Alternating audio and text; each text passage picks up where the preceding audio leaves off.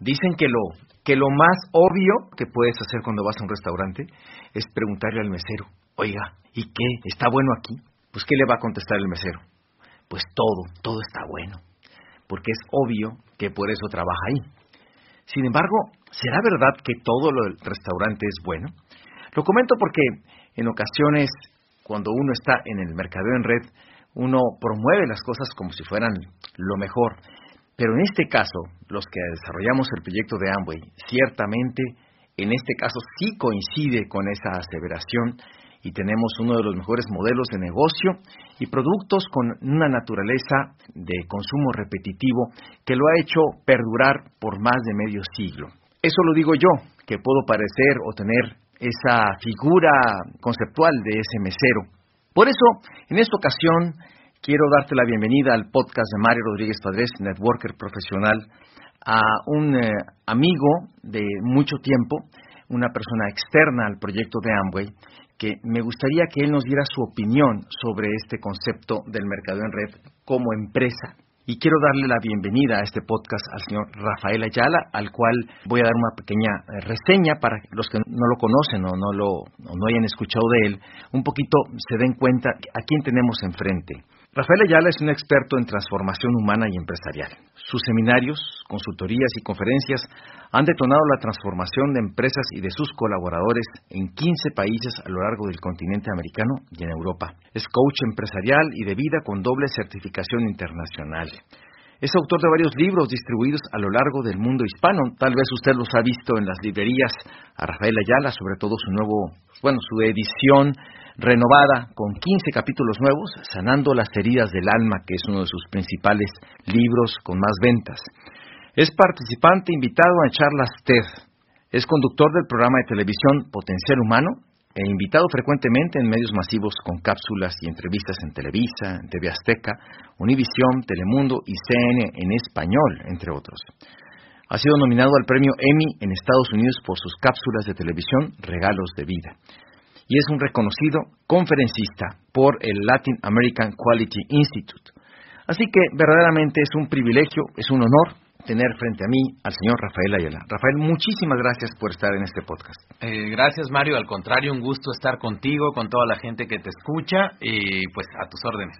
Gracias, Rafa. Pues mira, como lo comenté al principio, yo pudiese parecer ese mesero al que le preguntas, ¿y qué tiene bueno en su menú? ¿no? Porque evidentemente la gente que nos escucha, tal vez hay alguna persona que está evaluando la oportunidad, puede pensar, ay, bueno, pues claro que va a decir que es lo mejor, claro que va a decir que tiene los mejores productos, claro que va a decir que tiene la mejor alternativa de emprendimiento. Por eso yo te quise invitar porque tú eres una persona que ha participado en múltiples convenciones, seminarios, que nos conoces de hace mucho tiempo, que has tenido oportunidad de observarnos, de evaluarnos, has compartido con muchos líderes de esta industria y de esta empresa a la cual pertenecemos por muchísimos lugares y realmente creo que tú eres de las personas externas que más nos conoce.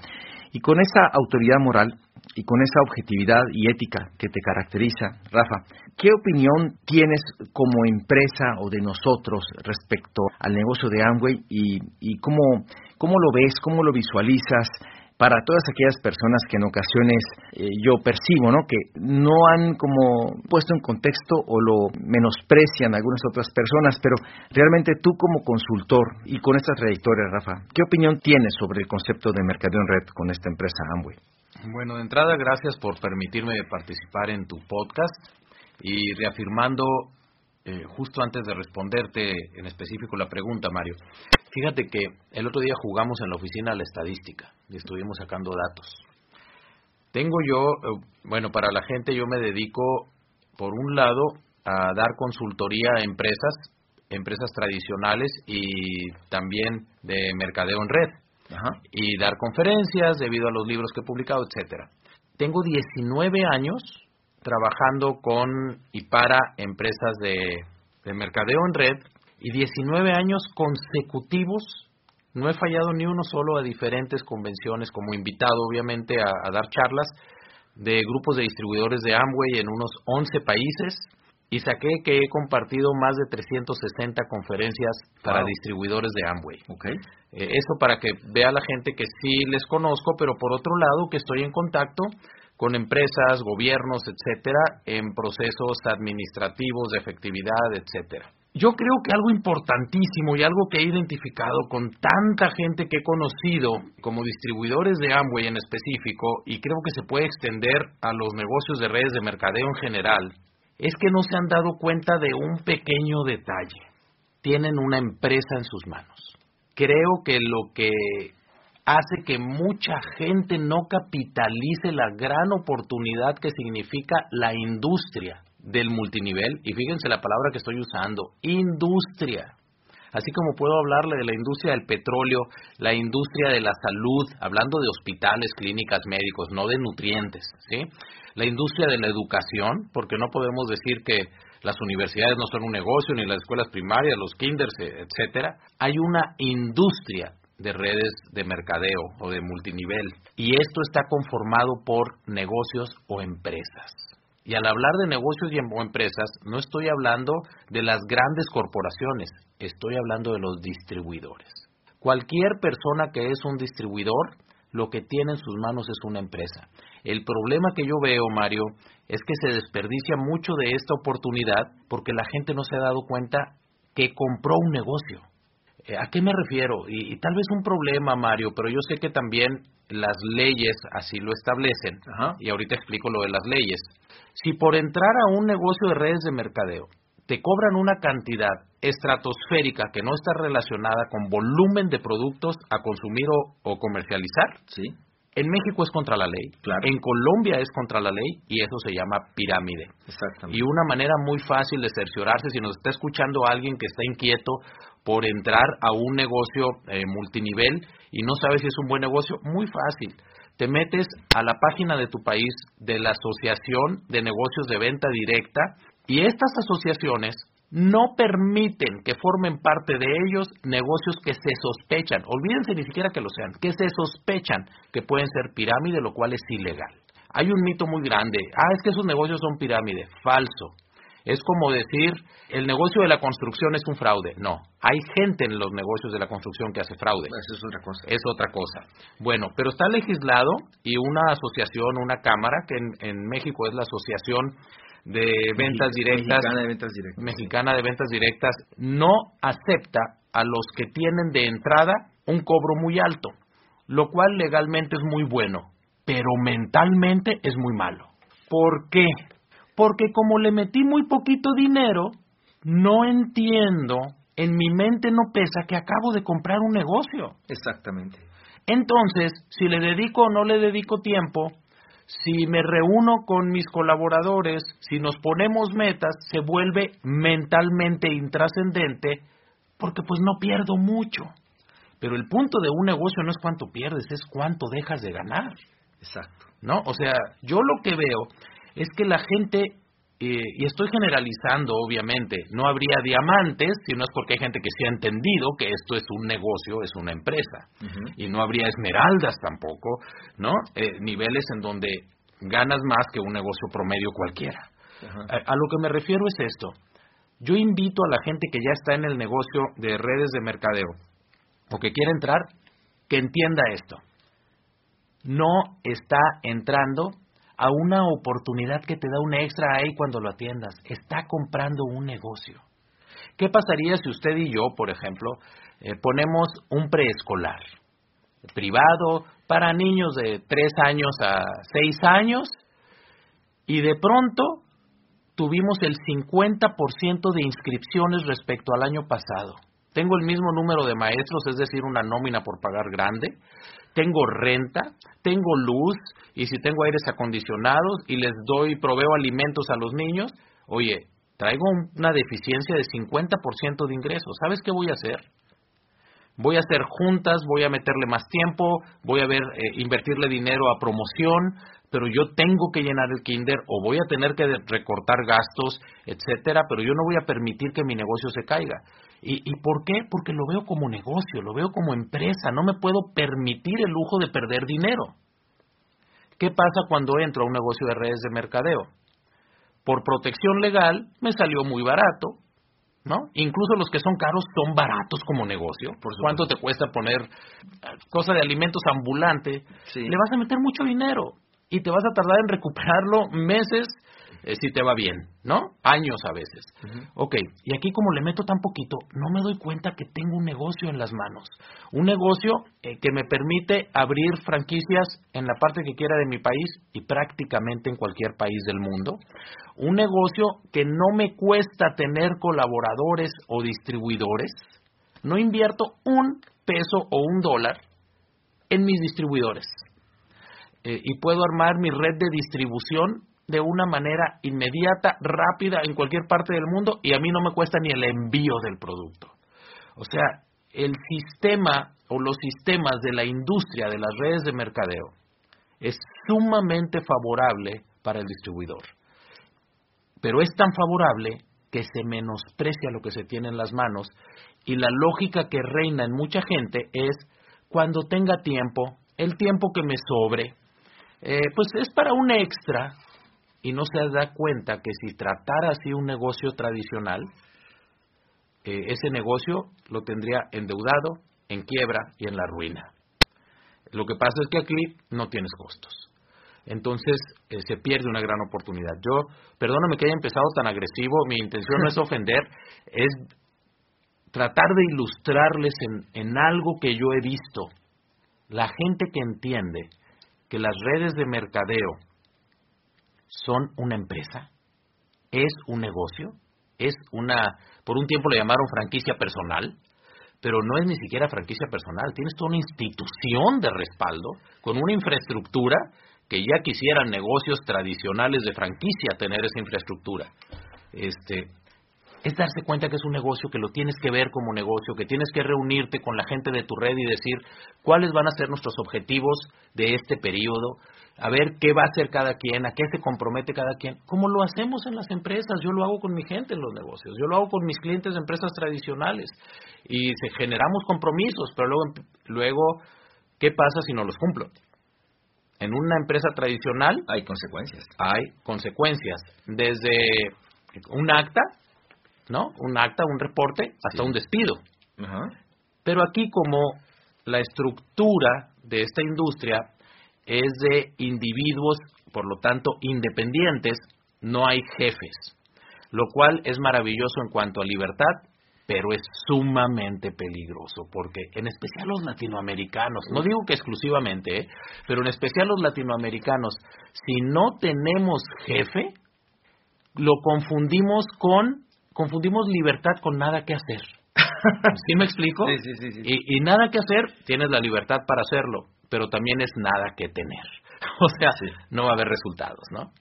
Como tú dices, entraste luego, luego a la, a la carnita, ¿no? Pero sí, definitivamente, eh, este es un reto, el gran reto de entender el negocio de Amway es entender que es un negocio y que para que te dé tienes que darle ese tratamiento pero como nos confunde por su bajo costo de adquisición o de ingreso, no lo percibe los cerebros, ¿no? las mentes de quienes lo desarrollan o quieren ingresar, la parte más complicada es esa, esa concepción.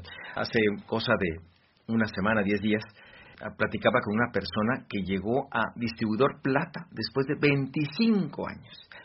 Pero fíjate, Rafa, llegó después de 25 años, pero hace seis meses no tenía, o sea, casi nada. Entonces yo digo que tardó 25 años en entender que tenía un negocio y 6 en construirlo. Perfecto, así es. Entonces, el tema, amigos que nos están escuchando, es, usted no tiene que tardarse ni 25, ni 10 años, ni 5 años, porque es un tema muy personal, pero el proyecto de Amway lo puedes empezar a construir, sí y solo sí, lo empiezas a tratar como un negocio, con sus horarios, con su, con su compromiso, con su responsabilidad y como todo un proyecto. Yo le digo a la gente, trate usted su proyecto como si ya ganara cinco mil dólares. ¿A qué hora usted llegaría? ¿A qué hora usted empezaría? ¿Con cuántas personas usted hablaría? Eh, ¿Cuánto producto eh, distribuiría? ¿Qué, ¿Qué tanto estudiaría? ¿Cómo se prepararía? ¿Cuánto practicaría? ¿Me explico? O sea, si yo ya lo ganara, lo trato como si ya lo gano, entonces, luego entonces, y solo hasta entonces, tendría resultados Rafa, pues me parece fantástico eso que estamos comentando. Y uno de los aspectos, tomándolo como un apéndice de, esta a veces menospreciación del, proyecto, es el tema de, que uno trabaja con personas voluntarias, de que los integras en forma así, voluntaria, a una, a una red, a un equipo que es eh, totalmente de palabra, eh, donde cada quien es eh, interdependiente del mismo y donde se generan metas de equipo, compromiso, etcétera, etcétera. Yo le digo a la gente que la que pues es la primera semana es muy importante porque se establecen los compromisos, evidentemente de palabra, no se firma ningún contrato ni nada de eso, pero al final del mes, ay, ay, ay, o sea, ay, es una de, de frustraciones y de decepciones y de, y de situaciones que esa es la parte complicada del proyecto. No es tanto que la gente te diga que no quiere hacerlo, es cuando la gente te dice que sí quiere, pero no lo hace. Porque hay una hay un desfase entre lo que digo y lo que hago, y eso genera como una nebulosa, una, un mar de espuma, ¿no? donde no sé ni dónde estoy y las personas no, no piso en firme. Rafa, desde, tu punto de vista, ¿cómo pudiésemos eh, disminuir ese, ese margen que evidentemente mientras estemos con seres humanos aunque nos estén escuchando, eh, habrá siempre diferentes tipos de personajes, ¿no? El que se va, el que se esfuma, el que, eh, no sé, el, el indignado, el, el, se molesta, el que se molesta, el, eh, cuando no tienes por qué rendirle cuentas a nadie, etcétera. ¿Qué recomendaciones nos darías desde tú como, como consultor empresarial y viendo esto como un negocio para que ese proceso de, de establecimiento de metas y de consecución de metas sea lo más pegado a, la realidad y que podamos avanzar todos con ese nivel de conciencia. Bien, Mario, fíjate, varios puntos. Abriste varias puertas interesantes eh, que tienen que ver con los negocios.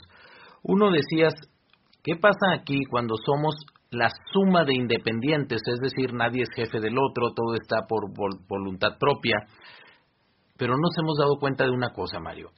En los negocios tradicionales es igual. Oye, Rafael, pero hoy tienen un jefe, le están pagando. Sí, pero la gente está por voluntad propia, renuncia el día que quiera. Es cierto. Se va el día, es más, le ofrecen unos pesos más, unos dólares más y se va a otro lado. Oye, tenía responsabilidad, se fue. ¿Por qué? Porque no es esclavo, está por voluntad propia, está porque le conviene. ¿Sí? Es, es un paradigma nada más. Exacto. Eh, es más, si yo soy jefe de una empresa tradicional, más me vale tratarlos como voluntarios. Porque si no, están por temor o porque todavía no consiguen otra oportunidad. Pero en el segundo que la consigan se van a ir. Es más, por el mismo sueldo. Lo que no quieren es estar conmigo. ¿Por qué? Porque no me di cuenta que son voluntarios. Entonces, el problema desde mi perspectiva como negocio no es que sean voluntarios. Es que la gente que hace el negocio no se ha dado cuenta que tiene que desarrollar prácticas de empresario, no prácticas de empleado o de beneficiado de resultados de otros. Y esa es otra virtud que se vuelve en contra de, en las redes de mercadeo de aquellos que no han entendido cómo funciona esta industria. Porque entran creyendo, yo no voy a trabajar, pero toda la gente que yo meta sí va a trabajar y me va a hacer rico. Oye, y si los que yo meto piensan igual que yo, nadie va a trabajar, todos pagaron su ingreso, consumen productos de vez en cuando porque son buenos productos, pero nadie hace negocio. ¿No? Lo que hay que cambiar es esto. Entraste a un negocio, felicidades, bienvenido, compórtate como dueño de negocio, compórtate como empresario. Y un empresario tiene que desarrollar buenas prácticas. ¿Cuáles son algunas de esas buenas prácticas? La primera es que, eh, tú lo mencionaste, necesitas establecer una rutina operativa.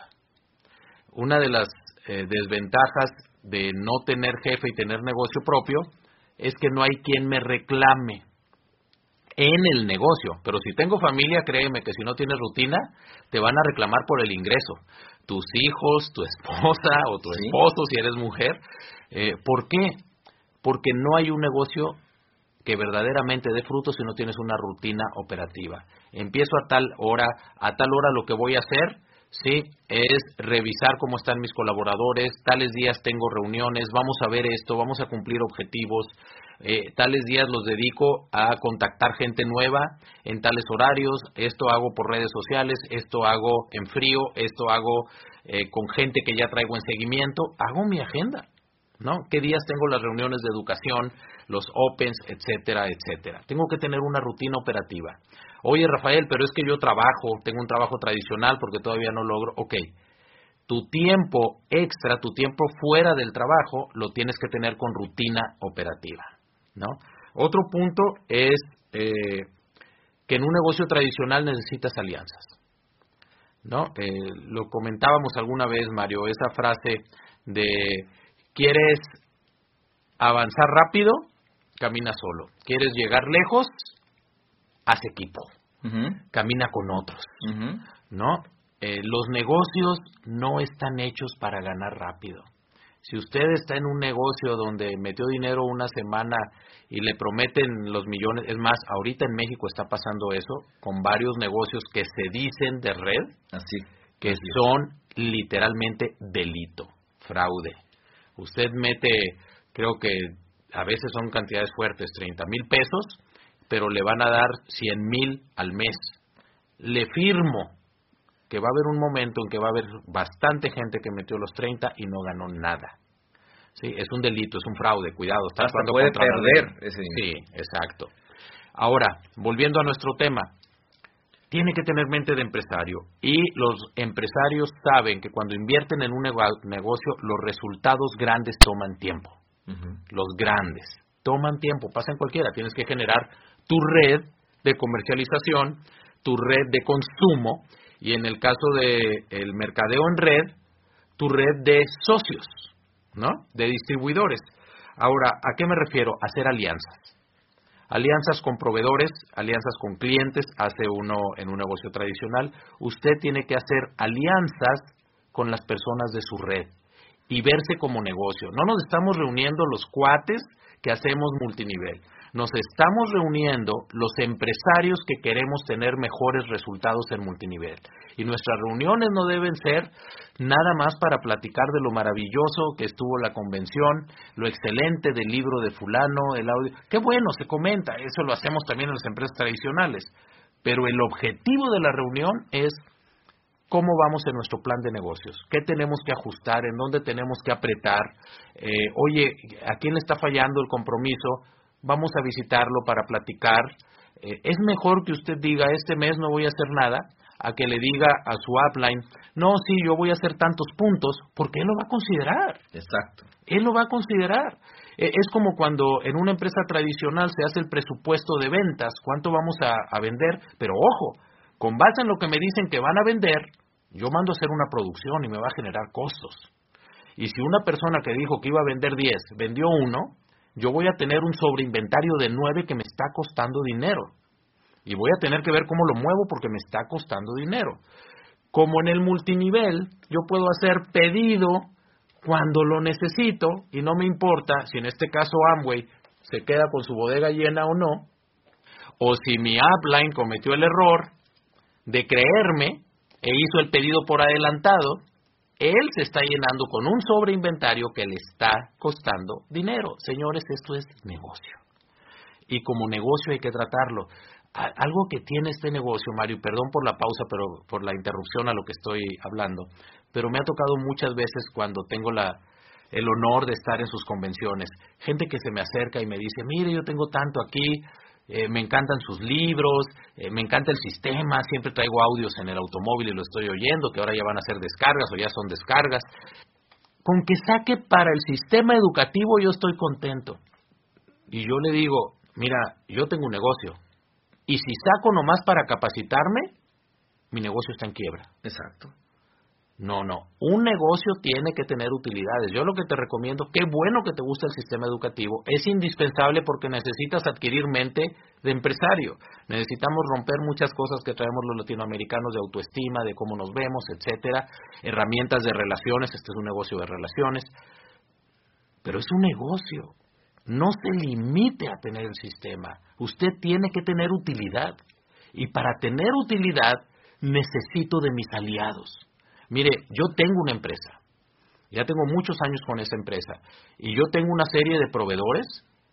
Tengo juntas con mis proveedores para ver cómo me pueden ayudar más, cómo yo les puedo ser un mejor cliente, qué productos podemos sacar juntos que nos abran otro mercado, que nos den más margen.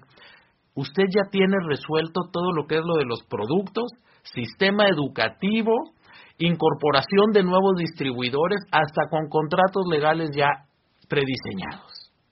Solo fírmele aquí. Fírmele, pero ojo, usted se acaba de convertir en el dueño de una empresa.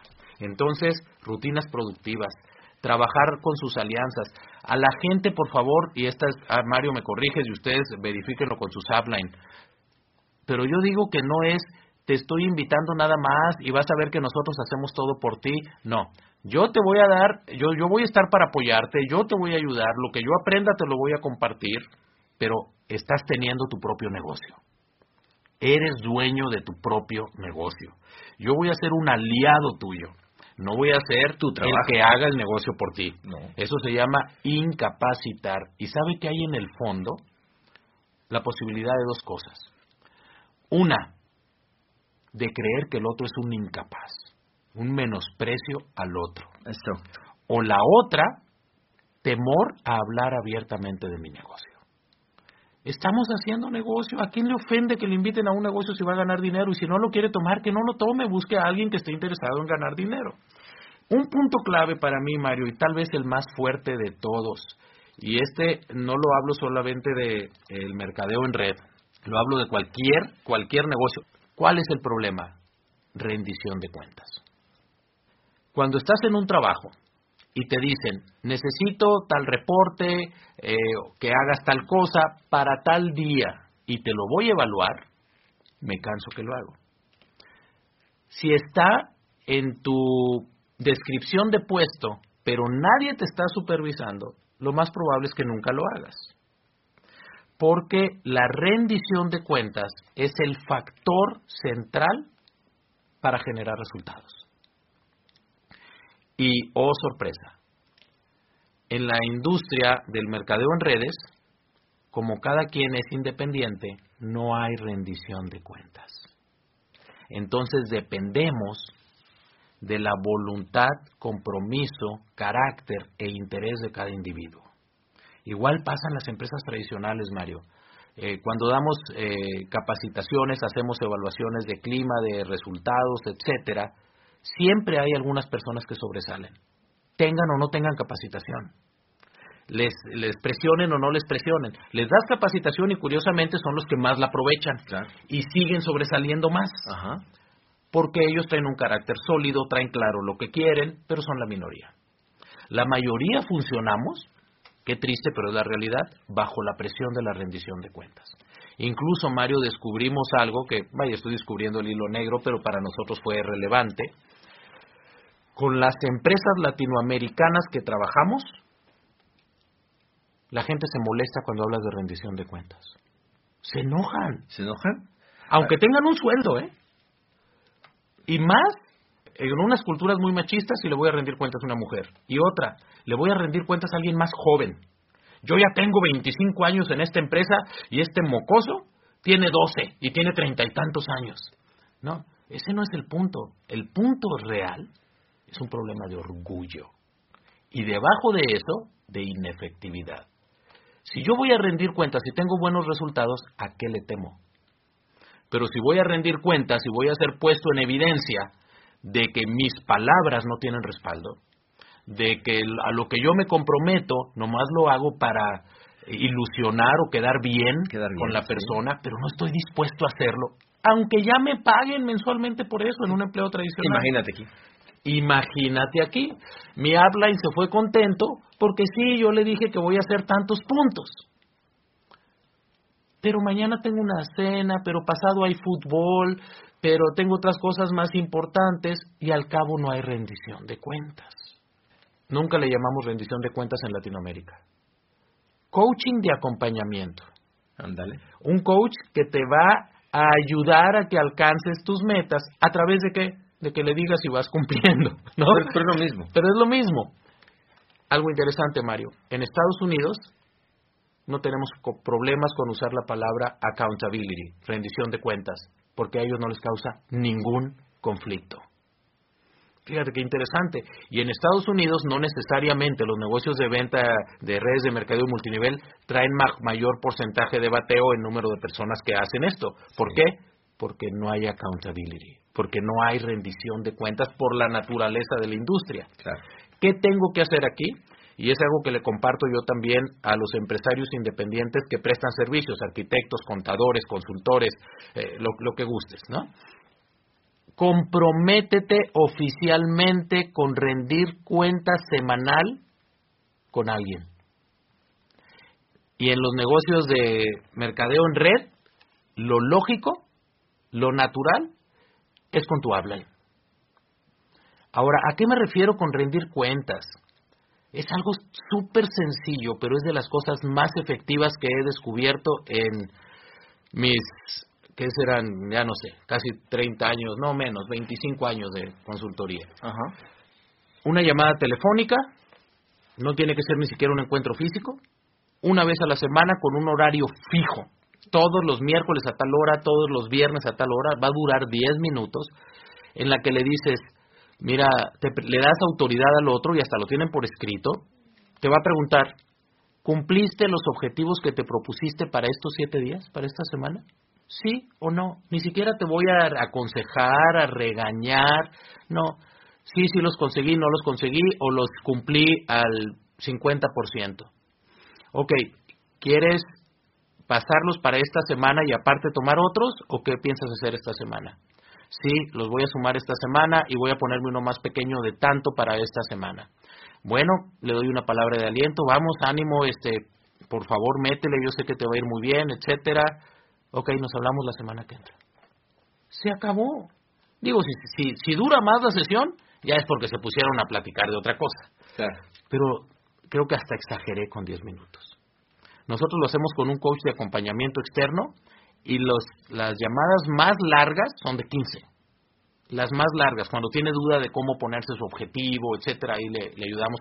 Tú lo puedes hacer de una manera tan sencilla con todos tus downlines, pero tiene que salir de ellos el deseo. Plantearle. Ahora, oye, ¿cómo le hago? Pues si tiene que salir de ellos, muy sencillo, que te vean a ti hacerlo con alguien más y vean los resultados. Eh, hay una estadística impresionante, Mario. Yo la conocí a través, antes de que Stephen Covey se uniera con la empresa Franklin y hicieran Franklin Covey, estaba el Covey Leadership Center. En el Covey Leadership Center había una estadística que no le he vuelto a encontrar, puedo traer un error, pero creo que voy a andar bastante cerca de los números.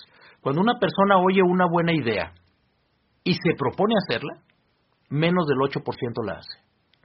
O sea, Mario, que de la gente que nos escucha ahorita en el podcast, ¿cuántos traerás ahorita? Personas de audiencia. Probablemente estarán, escuchan regularmente, estimo yo, entre 40 y 50 mil personas. Fíjate, 50 mil. De esos 50 mil, unos cuatro mil probablemente hagan lo que les gustó. ¿Sí? Sí. Que en porcentaje es muy bajo. Muy bajito. Imagínate que de tu negocio, solo el 8% de la red haga el negocio. Te vas a tardar un rato, ¿no? Sí. Ok. Las personas que aparte de proponérselo, lo escriben, sube como al 13% en que lo hagan. Ok. Los que además de pensarlo, escribirlo, lo platican, ¿sí? Se va como al 25, máximo 30. Sigue siendo bajo, pero va subiendo. Aquí está el dato interesante. Las personas que además de lo anterior se ponen de acuerdo con otra persona para hacerlo juntas o para rendirse cuentas si no lo pueden hacer juntas, el nivel de ejecución sube a más del 80%. Poquito menos de 9 de cada 10. Imagínate.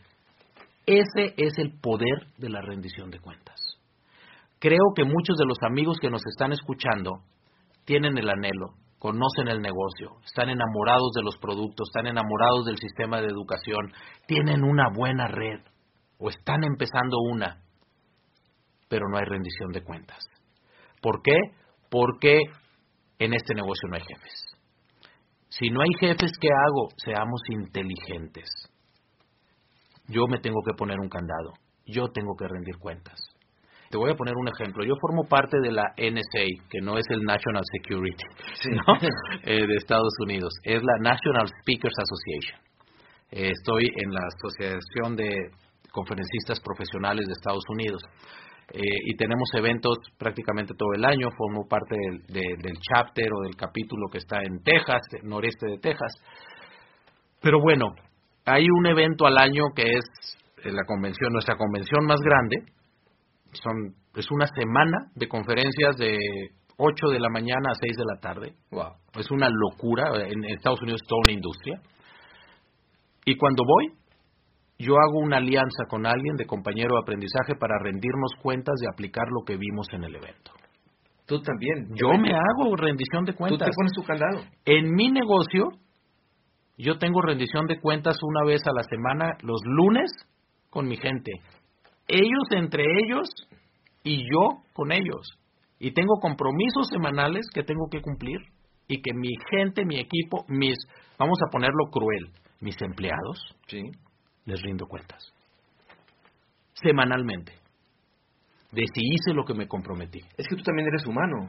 Y obviamente, y yo soy dueño de negocio. Sí, ¿Y sabes qué puedo hacer mañana? Pues no ir a trabajar. ¿Por qué? Pues porque quise irme a desayunar con mi esposa y es...